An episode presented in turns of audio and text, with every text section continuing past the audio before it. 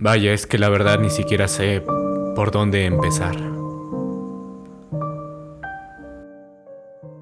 Adiós Eri, el nuevo one shot de Fujimoto, creador de Fire Punch, de One Punch Man, de Look Back.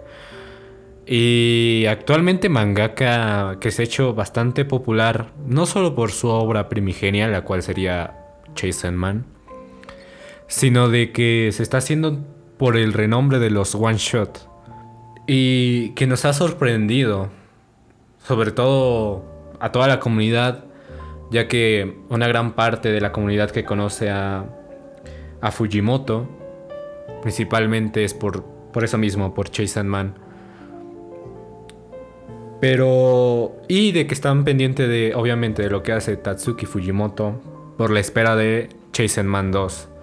Obra de la cual se rumorea que ya. En la cual ya se ha estado trabajando. No es oficial, pero. Pero wow. Si Fujimoto realmente está haciendo estas obras así muy aparte y tiene una calidad increíble como la que está teniendo, la verdad es que no me importa esperar uno, dos años, tres, los que sean necesarios para que no pierda el toque que está teniendo Fujimoto. En la industria del manga, el concepto de one shot se domina como que se entrega todo, una historia autoconclusiva que no tenga continuación. Básicamente, casi siempre un one shot debe cumplir con este con la característica de terminar con un solo tomo único, ¿no? Un one shot suele narrar toda esa historia de 60 a más páginas y Casi siempre, por lo general, los one shots son escritas para concursos, siendo en ocasiones convertidas en series mangas, ¿no? Es, es, el piloto de algo. Muchas veces el one shot se queda en solo eso, en un piloto, en tal, porque puede que incluso el propio one shot sea una historia autoconclusiva que empiece en un solo tomo, por así decirlo, y termine en ese mismo tomo. Y hace poco, hace no más de una semana, realmente no, no caigo en qué día salió el... Para ser sinceros, no, no caigo en qué día cayó el one shot de Fujimoto, pero estoy casi seguro que fue el... entre que el domingo o el lunes o el sábado incluso de la semana pasada. Yo cuando lo leí mm, es que de verdad que no me pude ni resistir las ganas de grabarlo, pero no pude. Créanme que incluso a mí me hubiera gustado traer este podcast incluso muchísimo antes y vamos, es que fue algo que salió de repente. No pensé que el one shot de Fujimoto fuera a darle la vuelta al internet así de, de grande. Adiós Eri. Wow, este one shot me ha... No solo me ha gustado, me ha encantado, me ha fascinado. No solo me hizo llorar también, para ser un one shot bastante impresionante sino que la calidad narrativa de su historia, la forma en cómo te lo cuenta Fujimoto y obviamente su ya muy característico arte para los personajes y los paisajes, wow, hacen de este one shot un one shot imposible de esquipear, por así decirlo. Tienen que leerlo. Pero yo personalmente como lector de manga les recomiendo que lo lean con ganas de leer, con tiempo, que nadie los interrumpa no sé cómo la gente suele leer sus mangas. Yo personalmente suelo leerlos con música de fondo. No con. O sea, no que. Que la voz de mi cabeza al momento de leer. Ya ves que cuando algunas personas, no sé el caso. En mi caso, yo voy leyendo en mi cabeza. Eh, trato de que la música esté más bajo que la voz de mi cabeza. Pero el punto es que independientemente cómo sean sus técnicas de lectura de manga y tal, leanlo con completa calma es un one shot. Creo que son 200... 215, 220 páginas. Pero wow. Es que... Wow, qué historia. La historia de... La historia de Sayonara Eri, de Tatsuki Fujimoto, nos habla sobre Yuta, el cual firma con su móvil a su madre enferma hasta su muerte a petición de ella. Abatido por la desgracia, Yuta se dirige a la azotea de un hospital para suicidarse. Sin embargo, allí encuentra a una joven.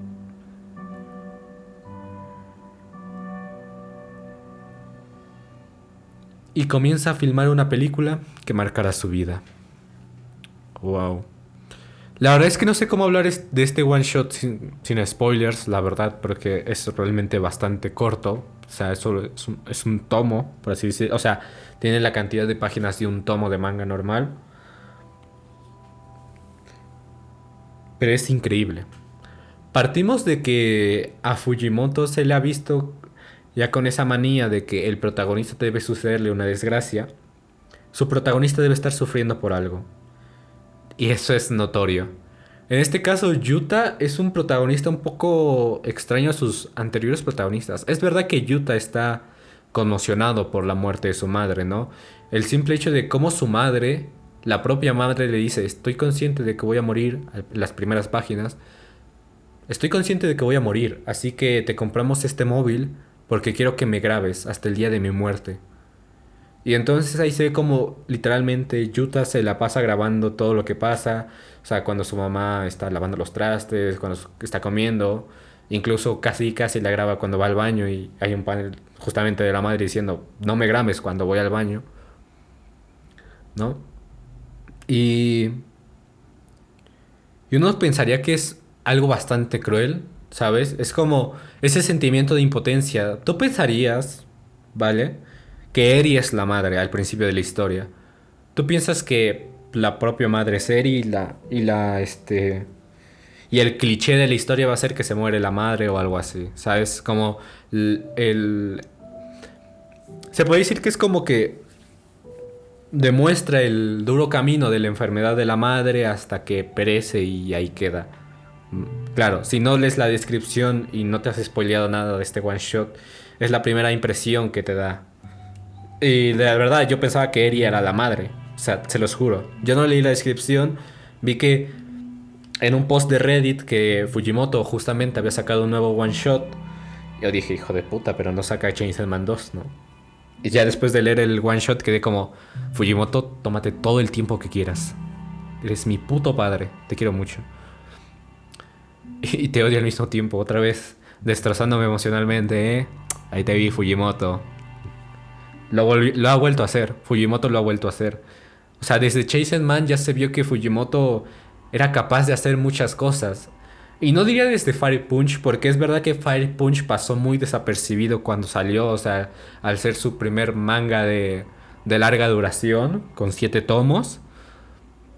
Eh, yo personalmente Fire Punch, a mí me gustaría tener este, los tomos en físico, ¿vale? lo mismo que Chase Man, pero ahorita no estoy con eso, estoy con otros mangas en físico.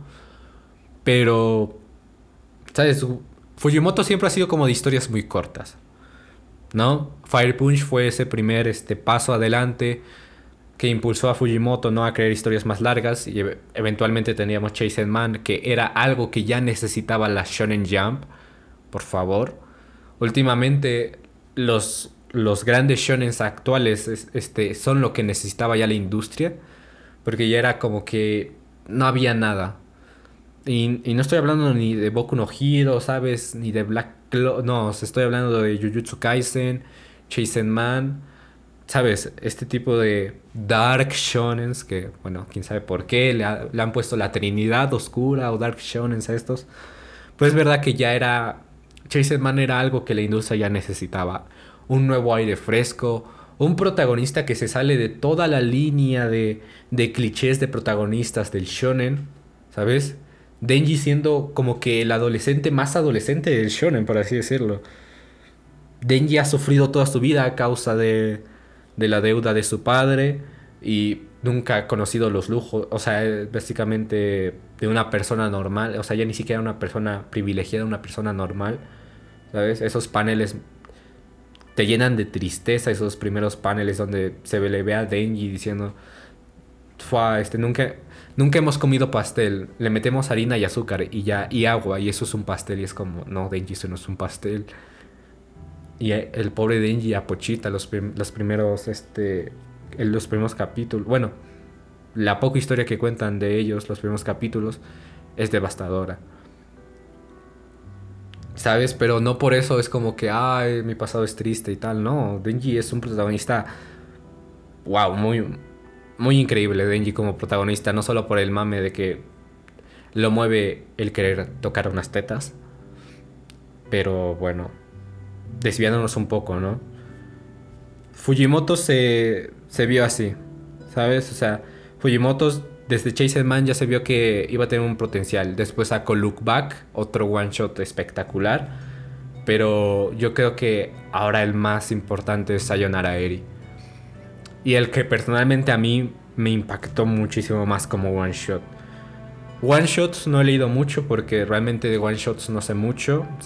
Este, ahorita el que se me viene a la cabeza no solo son los de Fujimoto, sino el one shot este de, de Dead Note también. Pero es triste. Es triste este one shot. Como digo, Fujimoto tiene esa manía como que de, de que sus protagonistas sufran por algo y Yuta ese es el caso, ¿no? Pero al final de cuentas hay un plot twist bastante importante. De que pues no, precisamente Eri no es la madre. Yo de verdad, es que les juro que sin spoilearme ni nada, pensaba que la chica de la portada era la madre. Yo decía, wow, es una madre muy bonita, ¿no? Pero no. Resulta que Eri es, la, es una chica que se encuentra en... en segundos antes de cometer un suicidio. Pero aunque la descripción del manga, que actualmente el manga solo se encuentra en Manga Plus, para que no lo haya leído les dejo el link eh, del manga directo en la descripción, como he estado haciendo últimamente. Este, no sé, parece como que un, esa típica historia desgarradora de romance este, triste, ¿sabes? De que debe haber una enfermedad terminal de por medio, eh, surge una linda historia, aunque realmente o sea, se conocen de poco, ¿no? El típico de que el encuentro casual, este, y empiezan a tener una actividad recurrente, en este caso comienzan a filmar una película, debido a, a que Yuta estaba devastado por, pues por haber grabado casi todo el lapso de la enfermedad de su madre, excepto su muerte, eso es un detalle importante, Yuta no grabó la muerte de su madre, porque a lo mejor, bueno, es que claro, o sea, tú, tú como persona viéndolo, desde el lado más humano es que, ¿cómo vas a grabar la muerte de tu madre? No, ya no es cuestión de respeto, de moral, es que es, es cuestión de fortaleza emocional. Imagínate que un día de repente tu madre te dice, graba mi muerte, me voy a morir, es inevitable, ya no hay nada que hacer. ¿Tú qué haces? ¿Vas corriendo y, grabas a tu madre? No pues eso, el único momento de, todo ese lapso desde que le regalaron el móvil a Yuta, pues lo único que le falló fue grabar la muerte de su madre, ¿no? Pero es verdad que Yuta tenía un don.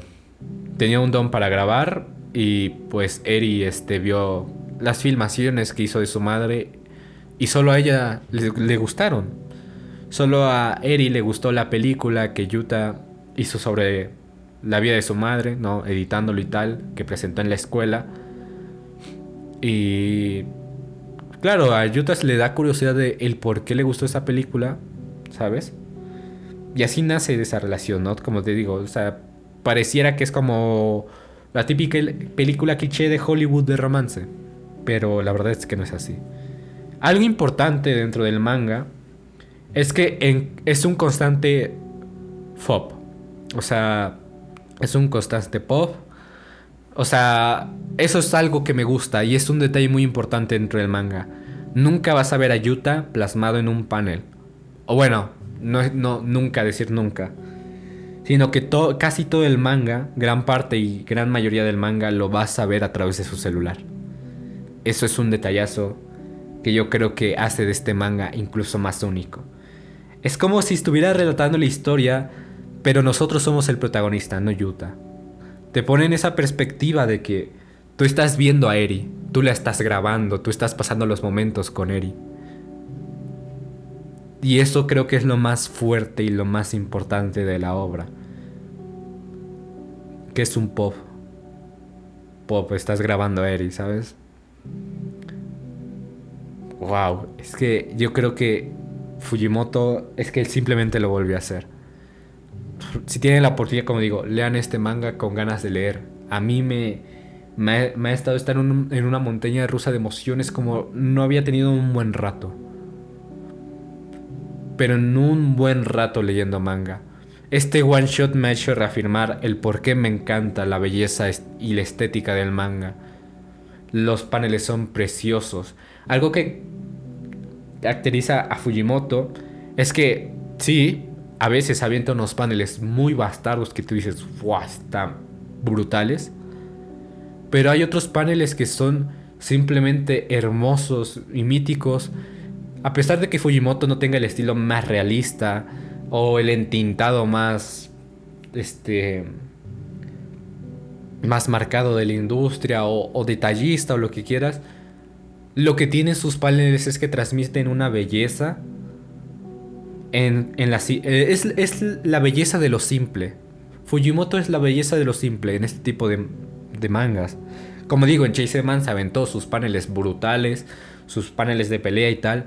Pero este manga es más como la belleza de lo simple. Hay paneles de verdad bastante simplones. En el sentido de que no, no requiere de mucha cosa. Solo tener a Eri como protagonista del panel. Son emotivos estos paneles.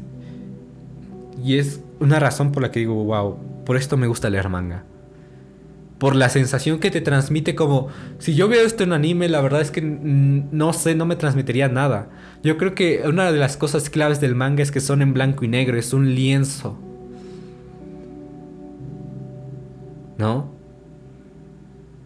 simplemente este one shot es fenomenal y y a lo mejor no te haga reír llorar tal vez depende del tipo de persona que seas pero si le das el chance a Sayonara Eri es que vas a darte cuenta de lo bello que es el mundo del manga. Espero muchas cosas de Fujimoto, nos ha estado sorprendiendo últimamente.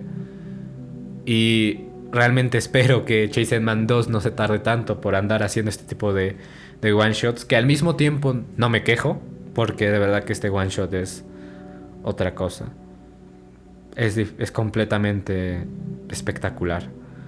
No sé cómo expresar los sentimientos que tengo.